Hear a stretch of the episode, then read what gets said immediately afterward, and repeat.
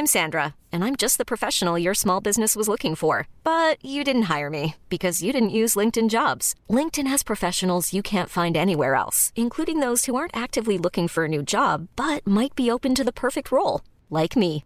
In a given month, over 70% of LinkedIn users don't visit other leading job sites. So if you're not looking on LinkedIn, you'll miss out on great candidates like Sandra. Start hiring professionals like a professional. Post your free job on linkedin.com/achieve today.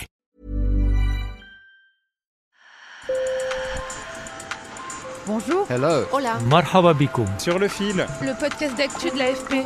des nouvelles choisies pour vous sur notre fil info. Le vendredi saint, dans la religion catholique, c'est le vendredi qui précède Pâques. En Irlande du Nord, ce jour est devenu historique, car il y a 25 ans, cette nation du Royaume-Uni signait ce qu'on appelle l'accord du vendredi saint.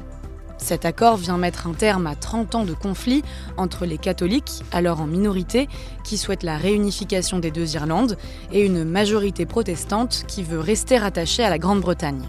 Une guerre civile qui a fait 3500 morts. Aujourd'hui, la paix demeure fragile, les deux communautés vivent encore dans des quartiers distincts, séparés par des murs, et leurs enfants fréquentent des écoles différentes. Sur le fil. Le début de la période dite des troubles en Irlande du Nord commence à la fin des années 60, lorsque des catholiques manifestent pacifiquement contre les discriminations qu'ils subissent. Leur mouvement est sévèrement réprimé et les tensions se transforment en une guerre civile. La suite, c'est ma collègue Anna Cuenca du bureau de Londres qui nous la raconte. L'armée britannique, quand elle a été euh, déployée en Irlande du Nord pour essayer d'apaiser la situation des grandes violences entre les deux communautés, la façon euh, la plus simple qu'elle a trouvée, c'était de construire ces énormes barrières de 8 mètres euh, d'auteur euh, avec euh, des, barbelés, de toutes sortes de protections pour séparer un quartier de l'autre parce que très rapidement les deux communautés se sont séparées.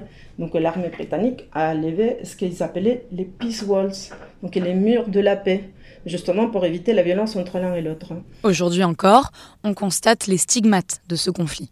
À Belfast, plus de 70 murs existent encore, d'une longueur totale de 13 km. Ça peut être des barrières métalliques, ça peut être le mur arrière de la cour d'une école, ça peut être le mur d'un bâtiment.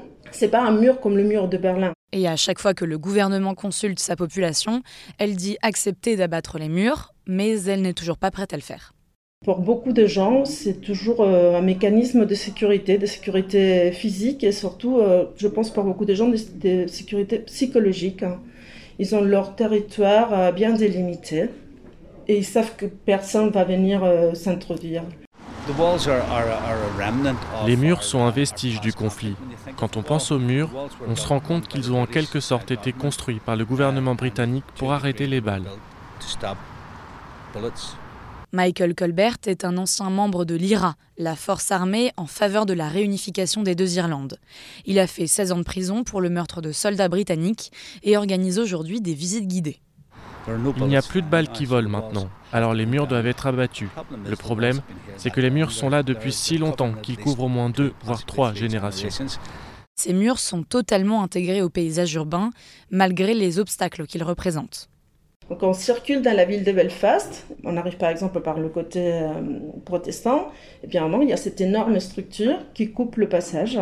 Il faut la suivre jusqu'à ce qu'on arrive à une porte. Les portes de gate, c'est des énormes portes euh, métalliques qui s'ouvrent à peu près à 6 heures du matin et qui restent ouvertes jusqu'à 9 heures du soir. Et puis après, elles se referment. À l'époque, c'était l'armée qui était là. Maintenant, il y en a beaucoup qui se ferment même euh, automatiquement. Donc les gens qui vivent euh, dans chaque communauté, pour la plupart euh, depuis des générations, deux, trois générations, ont parfaitement intégré ces murs euh, dans leur vie. Donc ils savent exactement à quelle heure de la journée, où est-ce qu'il faut se trouver avant que la porte ferme, etc. Mais c'est vrai que ce sont des grands obstacles urbains du moment où à 9h du soir, on ne peut pas traverser le mur et qu'il faut faire tout le tour, par exemple, pour aller à l'hôpital. Un trajet qui serait de un demi-mile ou d'un kilomètre devient euh, peut-être 6 kilomètres parce qu'il faut faire tout le tour euh, du quartier voisin. Mais les séparations entre catholiques et protestants ne sont pas seulement physiques, elles sont aussi mentales. Aujourd'hui, plus de 90% des établissements scolaires ne sont pas mixtes. Les enfants protestants étudient dans des écoles publiques et les catholiques dans d'autres écoles privées sous contrat avec l'État. I'm always hopeful. J'ai toujours de l'espoir. J'espère encore que la société d'Irlande du Nord peut être meilleure. Et je pense que l'éducation à la maternelle a un rôle à jouer. Il faut parler à nos enfants le plus tôt possible sur les différences, attirer leur attention sur le fait que nous sommes tous des êtres humains, que nous sommes tous pareils, même si nous sommes en désaccord sur certains points, qu'on peut travailler ensemble, être amis. Et j'espère que cela restera gravé dans leur mémoire quand ils grandiront. Pamela Algui est la directrice de l'une des rares écoles mixtes d'Irlande du Nord. Elle accueille autant de protestants que de catholiques. Mais à peine 8% des élèves étudient dans ce genre d'école, aux grandes dames de Derek Tsang. Je le constate moi-même en étant dans une école mixte. Quand on parle à quelqu'un, on ne cherche pas vraiment à le discriminer. Nous sommes tous égaux, tous humains. Je pense qu'il est très important d'être dans une école mixte parce que nous sommes tous traités sur un pied d'égalité. Pour sa camarade Anna McKittrick, il y a pourtant des sujets plus importants que celui des religions. Je sens que la politique et les problèmes ici sont en quelque sorte basés sur la religion. Et je pense qu'à l'avenir, nous devons mettre ça de côté et nous concentrer sur des vrais problèmes. Le salaire des enseignants, des infirmières, des choses qui sont vraiment importantes et dont nous avons besoin dans notre société. Et j'ai l'impression que si on ne commence pas à aller de l'avant et à être plus progressiste, nous allons rester coincés dans un cycle de religion, religion, religion, alors qu'il y a d'autres problèmes plus profonds qui doivent être abordés. Malgré l'espoir d'un apaisement entre les deux communautés que représentent ces élèves, le vendredi saint reste une période tendue en Irlande du Nord. Le niveau de la menace terroriste a été relevé d'important à grave par les services de sécurité en prévision d'une visite du président américain Joe Biden. Sur le fil revient la semaine prochaine. Merci de nous avoir écoutés. Et ce petit message pour vous, chers auditeurs et auditrices qui nous écoutez dans la playlist Mon Daily. Pour ne louper aucun épisode, n'hésitez pas à vous abonner car nous ne serons plus tous les jours dans la playlist. Je m'appelle Camille Kaufmann, merci pour votre écoute fidèle et bonne journée.